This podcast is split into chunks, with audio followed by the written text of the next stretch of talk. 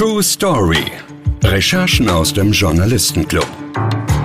Hier erzählen Reporter von Axel Springer von ihren aufregendsten Geschichten und wie sie entstanden sind. Hi und herzlich willkommen zu True Story. Ich bin Julia Sommerfeld. Schön, dass ihr zuhört. Die Story. Um diese wahre Geschichte geht es heute. Es ist eine der erfolgreichsten Modeketten der Welt. Wirklich jeder kennt H&M. Der schwedische Konzern ist vor allem für günstige Fast Fashion bekannt. In den letzten Jahren hat H&M stark auf die Themen Nachhaltigkeit und Diversität gesetzt, sich als hip und verantwortungsbewusst inszeniert und wurde trotzdem mehrfach mit Diskriminierungsvorwürfen konfrontiert.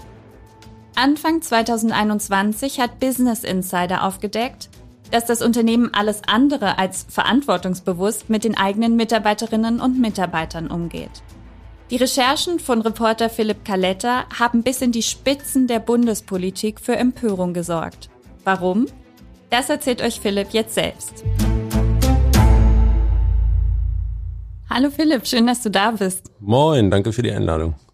Die Recherche, die du mitgebracht hast, hat ja ganz schön weite Kreise gezogen.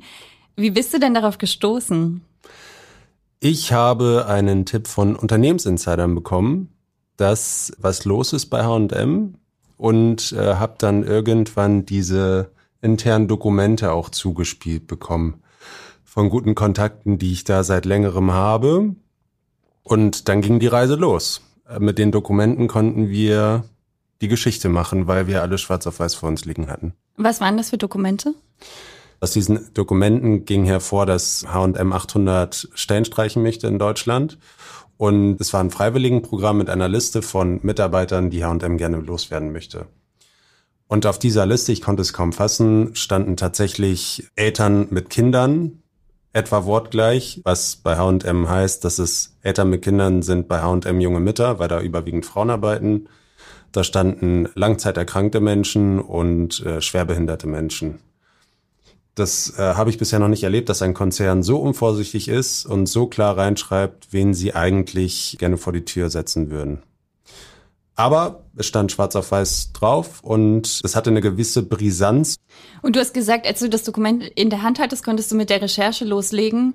Was hast du als erstes gemacht? Gelesen.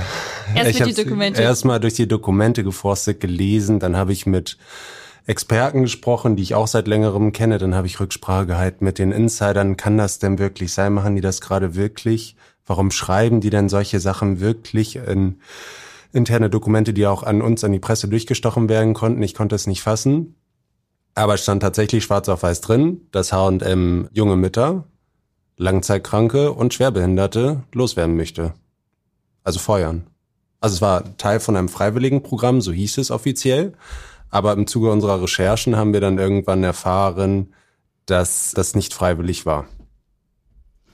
Das habt ihr erfahren, weil ihr vor Ort auch mit relativ vielen Mitarbeitern gesprochen habt. Genau. Wir haben, also die, wir haben die erste Geschichte gemacht über die Inhalte der, der Liste, dass H&M 800 Stellen abbauen möchte, dass sie junge Mütter feuern wollen. Und dann ging es richtig los, weil sich dann viele H&M-Mitarbeiter bei uns gemeldet haben. Sie haben uns geschrieben, angerufen und dann erzählt, lieber Kaletta, das ist kein Freiwilligenprogramm, sondern hier wird schon seit Wochen starker Druck auf uns ausgeübt, dass wir, es waren viele junge Mütter, die, die mir geschrieben haben, dass wir gehen sollen.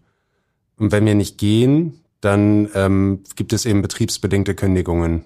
Also werden uns ausgesprochen. Also im Prinzip wollte H&M wirklich junge Mütter rauswerfen. Du hast uns auch ein Zitat von der Mitarbeiterin mitgebracht. Das haben wir einmal einsprechen lassen. Also es sind hauptsächlich unsere Muttis betroffen, wie wir sie nennen. Aber auch Schwerbehinderte. Diese Gruppen sind in den Arbeitszeiten nicht so flexibel. Wir haben viele Alleinerziehende in der Belegschaft. Sie können weder spät abends noch am Wochenende arbeiten, weil sie auf die Kinder aufpassen müssen. In meiner Filiale sind konkret acht bis zehn Kolleginnen betroffen. Diese Mitarbeiterinnen und Mitarbeiter, die gehen sollten, wie liefen das? Sind die direkt angesprochen worden? Also H&M ist auf die zugegangen, hat gesagt, hier, bitte geht? H&M hat Puffer eingebaut. Also das lief so, dass die Geschäftsführung diese Ziele ausgegeben hat und die Filialleiter hatten dann bestimmte Ziele, so und so viele Stellen abzubauen. Und ich glaube, die Filialleiter haben auch ziemlich viel Druck bekommen, dass sie auch wirklich diese Leute entlassen. Und dann haben sie eben den Druck weitergegeben an ihre Mitarbeiter. Und man muss sagen, die waren in einer prekären Situation. Das waren oft Mütter, alleinerziehende Mütter, die hatten eine Doppelbelastung und mussten eben diesen Job machen, um über die Runden zu kommen, hatten ihre Kinder zu Hause und denen sollte nun gekündigt werden.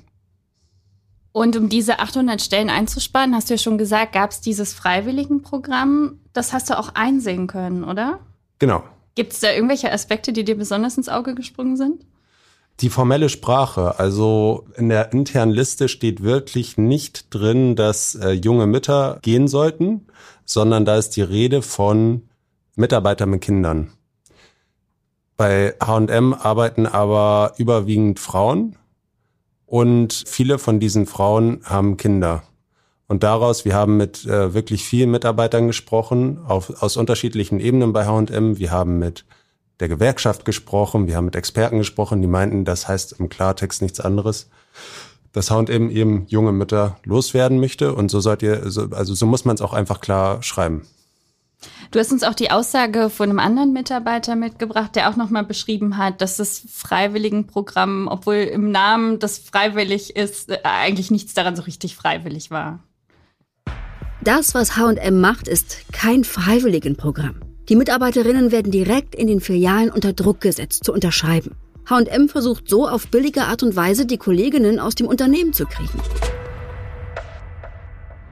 Also hattest du auch den Eindruck, dass das Wort Freiwilligenprogramm eigentlich eine Beschönigung war? Absolut. Absolut. Das war die Vorstufe eben. Damit hat sich H&M abgesichert, dass sie alles versucht haben, bevor betriebsbedingte Kündigungen ausgesprochen werden. Und da der Druck wurde intern schon seit Wochen aufgebaut, noch bevor diese Liste in den Umlauf kam im Konzern. Und wie wurde dieser Druck aufgebaut? Wie muss man sich das vorstellen? Die Filialleiterin ist zur Mitarbeiterin gegangen und hat gesagt, du, ich muss Stellen abbauen und du kannst jetzt, es gab eine Abfindung, also für die MitarbeiterInnen gab es ungefähr 2500 Euro brutto. Hätten sie bekommen, nimm das an und such dir woanders eine Arbeit. Wenn du es nicht annimmst, dann bekommst du keine Abfindung und eine betriebsbedingte Kündigung. Okay. Das also war der Deal. Erpressung eigentlich. Ja. Auch da hast du uns die Aussage von einer jungen Mutter mitgebracht, die sich eben nicht auf das Freiwilligenprogramm in Anführungszeichen einlassen wollte. Ich bin alleinerziehend mit zwei kleinen Kindern und habe weder Oma, Opa noch Geschwister in meiner Stadt, die mir unter die Arme greifen können.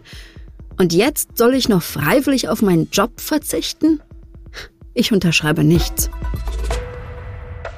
Also wie du ja gerade gesagt hast, mit 2500 Euro kommt man dann natürlich irgendwie mit kleinen Kindern jetzt auch nicht wahnsinnig weit.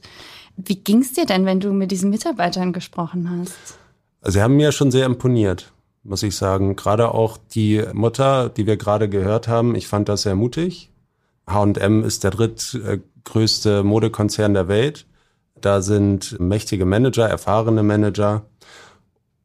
Und die Frauen haben das nicht mit sich machen lassen. Die haben diese freiwilligen Programme nicht unterschrieben und haben gekämpft für ihre Rechte und für ihren Job. Und bei einigen war es erfolgreich. Andere haben für sich eine Kalkulation gemacht, dass es sich vielleicht doch erlohnt, wenn sie jetzt dieses Angebot annehmen, weil sie woanders einen Arbeitsplatz in Aussicht hatten. Aber den Mut dieser Frauen habe ich bewundert. Ein paar haben im Gespräch mit dir ja auch Vorwürfe gegenüber der Unternehmensführung geäußert. Was waren das für Vorwürfe? Es gibt einen ganz konkreten Vorwurf, nämlich, dass die Unternehmensführung schuld daran ist, dass man diese Stellen überhaupt abbauen musste. Weil es war nicht der Fehler der Mitarbeiterinnen und der jungen Mütter, dass das Geschäft nicht lief, sondern H&M hat verpennt, dass die Leute sich seit vielen Jahren Kleidung übers Internet kaufen. Über andere Plattformen, sie sind ja bekannt, Zalando, About You und wie sie alle heißen. Und H&M hat seinen eigenen Online-Shop sehr stiefmütterlich behandelt. Sie haben noch sehr stark darauf gesetzt, Kleidung über ihre äh, Filialen zu verkaufen. Das heißt bei denen, das geflügelte interne Wort habe ich selber gelernt, das Gemüseladenprinzip. Das heißt, dass H&M möglichst viele Filialen in möglichst vielen Innenstädten, nicht nur in Großstädten, sondern auch in kleineren Städten aufmacht, um schnell günstig Kleidung zu verkaufen. weil die Kleidung bei H&M so günstig ist, müssen, setzen sie auf Masse wegen der geringen Marge. Das heißt, je mehr sie verkaufen, desto mehr Geld machen sie. Bei H&M geht es wirklich um Umsatz. Das heißt, Werbung. Gemeinsam noch günstiger. Mit dem O2-Kombi-Vorteil. Jetzt kombinieren und 50% auf eure Tarife sparen. Neu. Schon ab dem ersten Tarif. Im O2-Shop oder auf o2.de. O2. Can do. Werbung Ende. deshalb auch dieses, wir wollen überall präsent sein, um immer die Leute, die vorbeilaufen, irgendwie abzugreifen. Genau, genau. Vor allem Laufkundschaft. Davon mhm. lebt H&M ganz stark in den Innenstädten. Und das ging irgendwann nicht mehr auf. Irgendwann kam natürlich die Pandemie, das war noch ein Sonderfall, aber es ging auch schon davor nicht mehr gut. Die Umsätze von H&M sind eingebrochen. Die Leute haben einfach ihr Einkaufsverhalten verändert und die Geschäftsführung hat diese Entwicklung verpennt.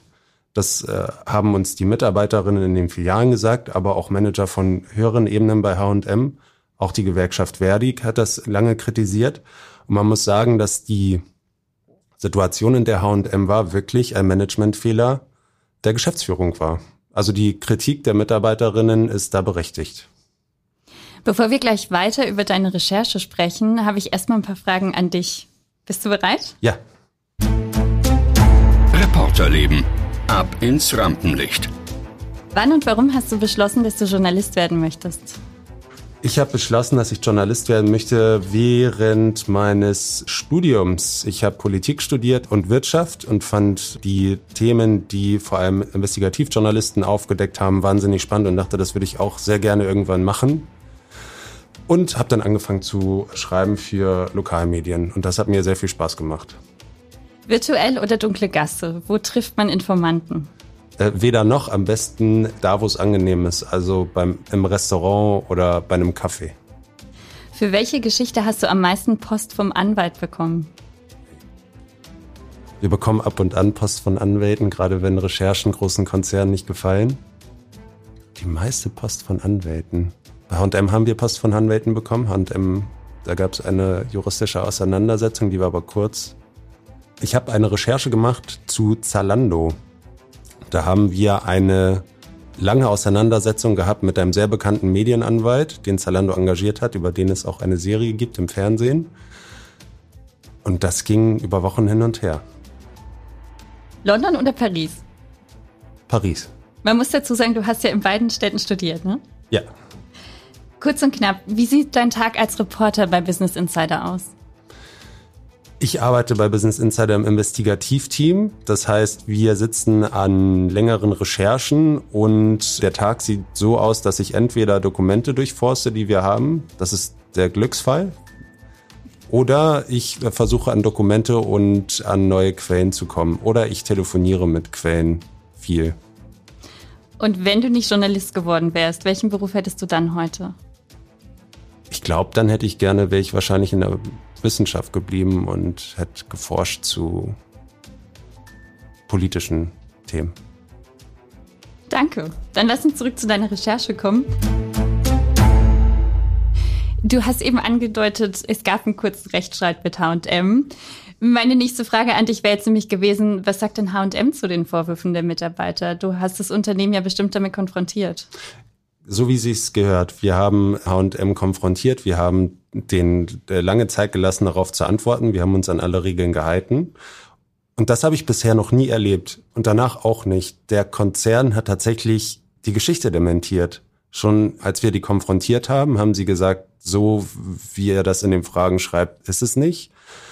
Und als wir die Geschichte veröffentlicht haben, das war dann der größte Bock, haben sie es auch noch einmal öffentlich dementiert. Sie haben gesagt, dass sie nicht junge Mütter vor die Tür setzen wollen. Und damit haben sie die Unwahrheit gesagt. Wir hatten die Listen ja schwarz auf weiß vor uns liegen. Also wir hatten die internen Dokumente. Also es war einfach so. Und wie haben die Experten reagiert, mit denen du gesprochen hast? Du bist ja auf Gewerkschafter äh, zugegangen, die Politik hat reagiert. Ja, das war, die waren alle erst einmal erstaunt über das Verhalten von H&M und äh, Politiker konnten es nicht fassen. Also die äh, Resonanz war dann schon sehr stark. Die ähm, Spitzen von der Linkspartei, der SPD und den Grünen haben auf die Geschichte reagiert und haben von H&M gefordert, zum einen diese Entlassungen von 800 Mitarbeitern zu stoppen und vor allem die Mitarbeiter, die ohnehin eine doppelte Belastung haben wie junge Mütter, Langzeitkranke oder Schwerbehinderte, nicht zu entlassen oder nicht zum, zum Gehen zu drängen.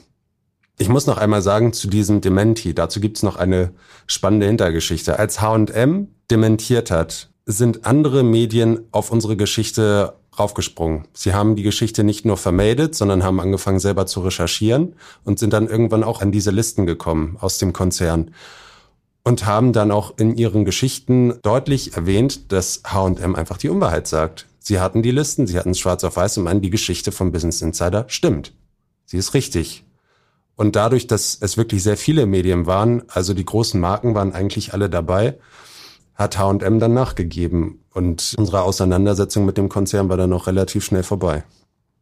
Das heißt, Sie haben durch Ihr eigenes Dementi die Geschichte am Ende noch viel größer gemacht, als viel sie am Anfang eigentlich war. Viel, viel, interessanter, auch die Kollegen. Also wenn man, wenn man das hört, ehrlicherweise hätte ein anderer Kollege eine Geschichte gemacht, der Konzern dementiert, er sagt, aber es ist so, dann finde ich das auch spannend. Mhm. Dann will ich auch nachrecherchieren, ja, wie ist es denn jetzt? Und wir hatten die Listen und H&M hat einfach die Unwahrheit gesagt.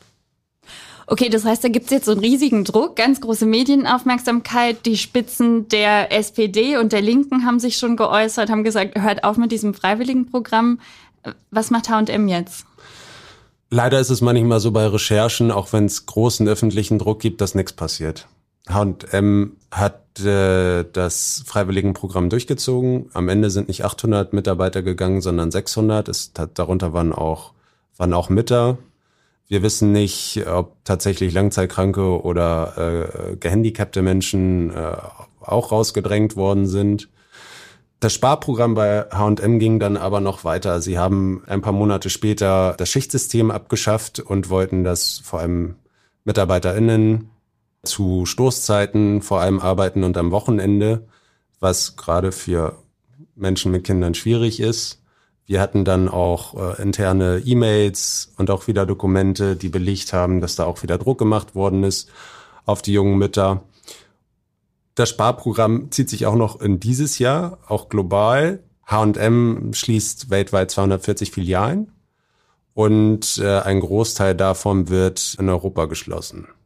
Das heißt, das Gemüseladenprinzip ist sozusagen wird äh, ein Stück weit rückabgewickelt und H&M investiert jetzt sehr viel in den Online-Shop und stellt sich darauf ein, dass Leute einfach Kleidung und Mode übers Internet bestellen.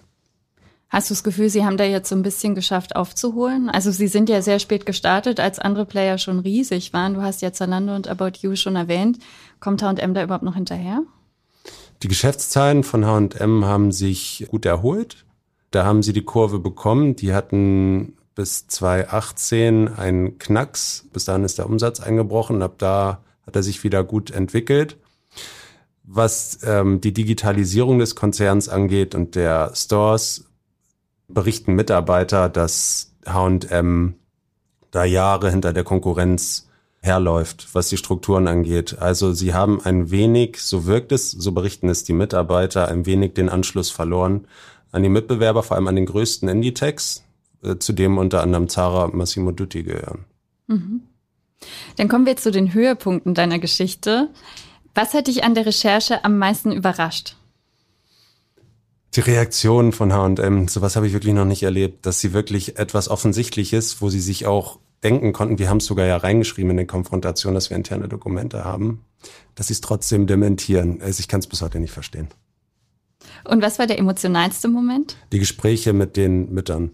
Also vor allem mit den mutigen Müttern, die gesagt haben, dass sie sich nicht unterkriegen lassen wollen. Das war, also war beeindruckend. Und du hast auch erzählt, ein paar haben es geschafft, ne? Ein paar haben es geschafft, ja. Haben sich organisiert und bei H&M gibt's auch starke Betriebsräte, die haben dann auch gekämpft, muss man sagen. Was war die größte Herausforderung für dich bei der Recherche? Die Zeit zwischen dem Dementi von H&M und äh, der Zeit, bis andere Medien wirklich groß auf die Geschichte raufgesprungen sind. Konzerne machen das ja aus einem Grund, solche Geschichten zu dementieren, weil sie wollen, dass sie nicht, äh, wir Journalisten sagen, laufen, also dass sie nicht von anderen Medien aufgegriffen werden und dass das nicht zu groß wird, das Thema. Das ist denen da eindeutig nicht gelungen. Aber Sie haben es versucht und das hat nicht geklappt. Das ist, das ist gut, aber die Zeit dazwischen, da war ich nervös. Hast du direkt auch Reaktionen auf deinen Artikel gekriegt? Ja, es gab Zuschriften, E-Mails von Leuten, die haben gesagt, das kann doch nicht sein, dass H&M sowas macht. Wie, wie, wie kann das denn sein? Es haben sich tatsächlich auch ähm, Journalistenkollegen gemeldet. Einige haben gefragt, ob ich denen die Liste zuspielen kann oder haben gefragt, was denn meine Quellen sind, was ich etwas erstaunlich fand, weil es Quellenschutz ist bei uns ja ein sehr hohes Gut. Das habe ich natürlich nicht gesagt und auch nicht rausgegeben. Das haben die Kollegen dann aber selber bekommen. Also sind selber an die Listen gekommen mit eigener Recherche. Und für dich ganz persönlich, warum ist dir die Recherche wichtig? Die Recherche war mir wichtig, weil es mal einen seltenen Blick hinter die sehr sorgsam gepflegte Fassade von H&M gibt. Der Konzern pflegt ja so ein sehr inklusives Image in Werbekampagnen, ein diverses Modehaus, inklusiv. Der Umgang mit den eigenen Mitarbeitern war da aber das genaue Gegenteil dass sie ausgerechnet Mütter, äh, Langzeitkranke und Gehandicapte vor die Tür setzen wollten, wenn es knapp war. Das war überhaupt nicht inklusiv. Dann sind wir auch schon fast am Schluss. Ich habe noch eine letzte Frage an dich. Headline-Macher. Welche Story bringst du ganz groß raus? Stell dir vor, du dürftest die komplette Startseite von Business Insider Deutschland bespielen. Also womit du willst. Was würdest du machen?